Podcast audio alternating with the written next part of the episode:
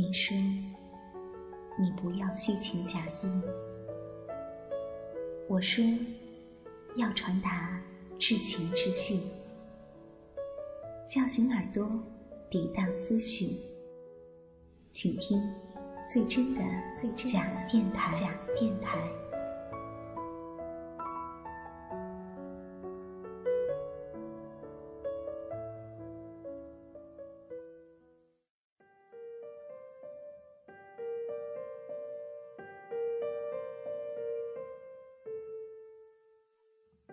位好，感谢收听本期的假电台，我是 N J 音染，这里是音染的心情电台。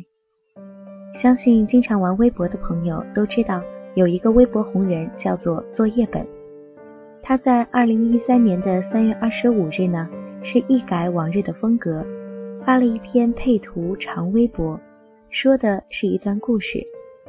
有人说这段文字是他自己的故事，也有人认为。这是作业本的朋友由恋人变成朋友的故事。那么今天呢，就把这样一篇文章分享给大家，叫做《你留在北京》。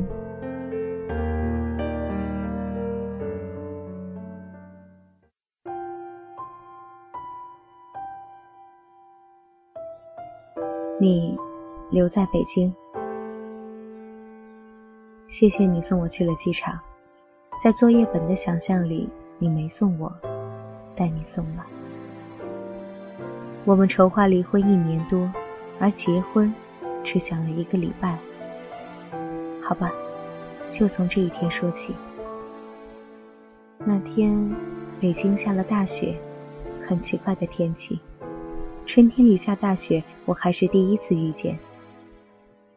我们一起生活两年多，一场大雪掉下来。感觉什么都被掩盖住了。作业本说的对，你我不知道为什么要在一起，又不明白为什么又要分开。坐在车里，没有要去巴黎的喜悦，也没有要告别北京的悲伤，平静，超级平静。也许我就是一个永远没有激情，永远看起来无所谓的人吧。雪很大。刚开始下的是泥。北京刚刚开完两会，国家换了新的领导人，人们都在谈论这些，可这跟我们又有多大关系呢？我们这两个字就要变成你我。时间把你我变成我们用了两年，岁月把我们变成你我也用了两年。大概所有的一辈子要在一起。都是在一起一阵子吧。机场高速两边到处都是追尾的车，惨不忍睹的趴在路边。要分开的人们为什么都是这样的迫不及待呢？我搞不懂。你还跟我开玩笑，千方百计的逗我，我就是开心不起来。你知道人生最怕的是什么吗？就是无论如何都高兴不起来。我也在应付着你。你我好像都在找一句台词来告别，但这句适合的台词始终没有出现。终于到了机场，那天是出了太阳还是没出，我不记得了。我的行李超重，你胖乎乎的身躯离开柜台，穿过人群，穿过隔离带，穿过空气，走到缴费台，付了九百多元。你穿着靴子，穿着牛仔裤。可笑的是，你还穿着衬衫，衬衫是你女朋友买的吧？看起来好合身的样子。没有严肃告别，也没有再见，大概大家都知道以后再也见不到了。我轻轻离开你的视线，你安静的看着我走出你的视线。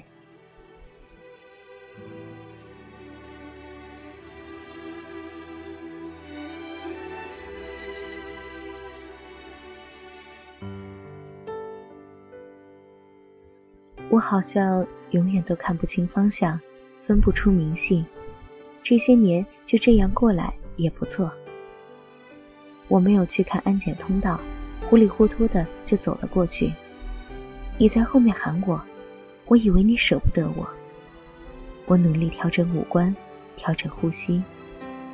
我不是美女，我个子不高，脸上还有几个雀斑，但我想要给你留下一个不难看的表情。我回头转过身来，你向我挥着胖乎乎的手。哦，原来是挥手道别。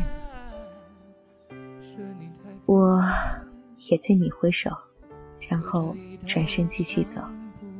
以前我觉得一转身就是一辈子，是一句太傻的话，但此刻觉得没那么傻了。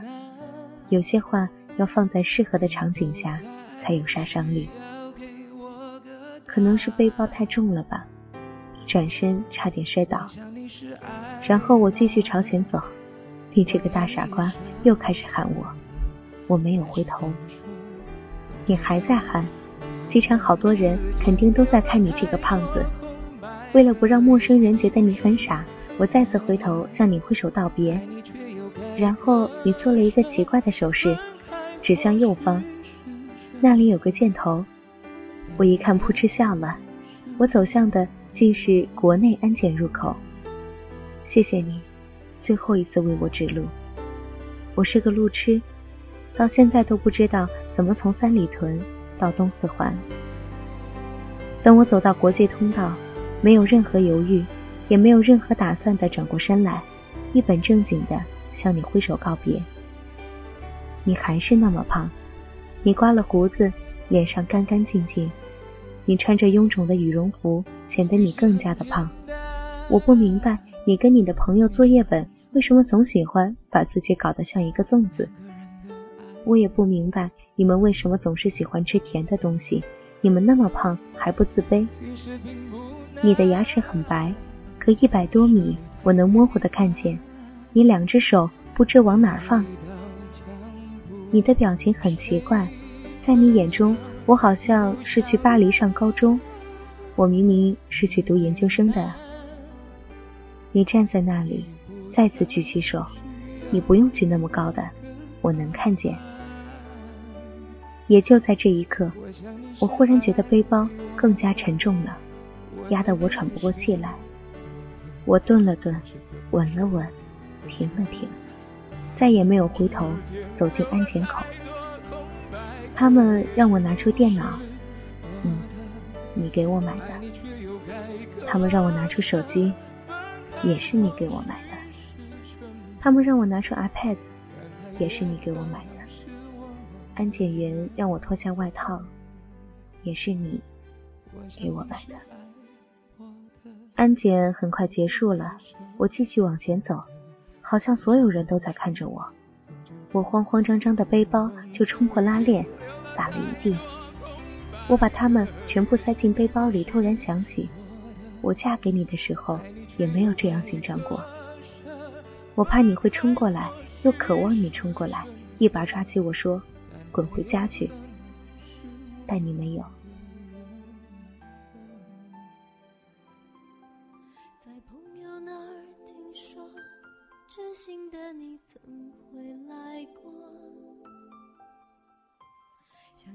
看时间，已经开始登机了，我还没有找到登机口，背包太重了。你的电话打过来，告诉我登机口在几号，转了几个弯。我确定你不会再看见我了。我很轻松地放下背包，开始找你。我知道我不会再看到你。一股巨大的失落感涌过来，我一下子搞不懂我为什么要去巴黎，而我讨厌的北京突然变得那样美好。我想起你带我去胡同吃羊肉串，我想起我们一起做过的重庆火锅，我想起东直门下的卤煮店。我想起三里屯的人山人海，你用肥胖的身躯挤出一条路，我无所事事的跟在你的身后。我想起你胖胖的脸，不帅，没有线条，你的大脑壳。我才发现，这些我以后都再也看不见了。巴黎不会太拥挤，我这样告诉自己。机场广播里开始喊我的名字，催我登机。我甚至以为那声音是你。滴的一声，我完成了最后一道手续。我将要有十几个小时，不能用手机，不能上网，不能和地面的人有任何联系。空少开始介绍安全须知，我看着舱门，我在想，如果你冲过来把我拦下，那我托运的行李该如何是好？我一直盯着紧闭的舱门，我害怕响起砸门声，我又盼望着响起砸门声，但是没有。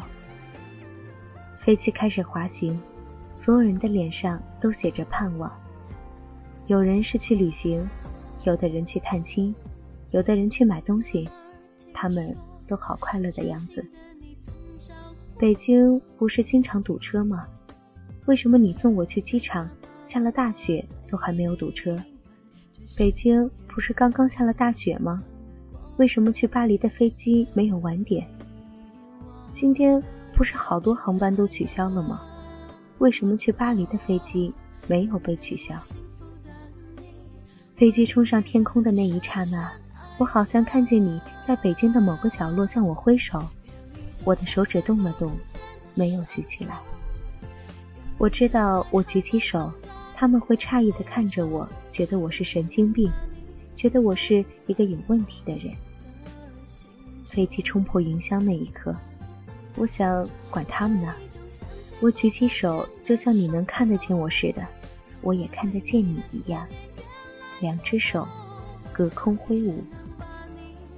你留在北京，我去了巴黎。有时我不得不承认，当爱情褪去消失，有种叫亲情的东西，像刺一样扎进心里。它逼迫我们，将已经变成你我的我们。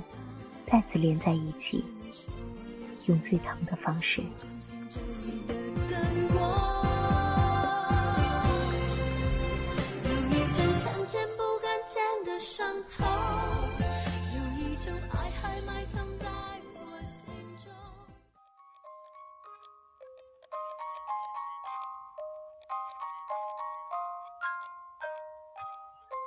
以上就是这样一篇，你留在北京。听完这个故事，我相信很多人都和我一样，有一点感慨，有一点不甘心。很明显，这个故事的主角是有不舍的，他对男主角还有爱，无论那是亲情还是友情，或是一直以来的爱情。就像文章里说的，有时候当爱情变成了亲情，我们更难割舍。谁陪你到最后？谁陪你？把风景都看透。无论你在北京，在巴黎，在世界的哪一个角落，如果心中有一个可以牵挂的人，那么你就是幸福的。那么今天节目的最后，把这样一首《还是好朋友》送给大家。也许很多恋人在分手后，都爱说以后我们还是好朋友，可日后见面，还能轻松的笑谈吗？希望吧，希望有情人终成眷属，希望错过者不要相忘于江湖。好了，各位，送上这首还是好朋友，结束今天的节目。小电台，感谢你的关注，我们下期不听不散。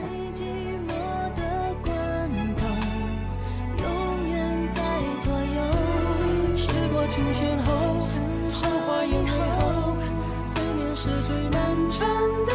手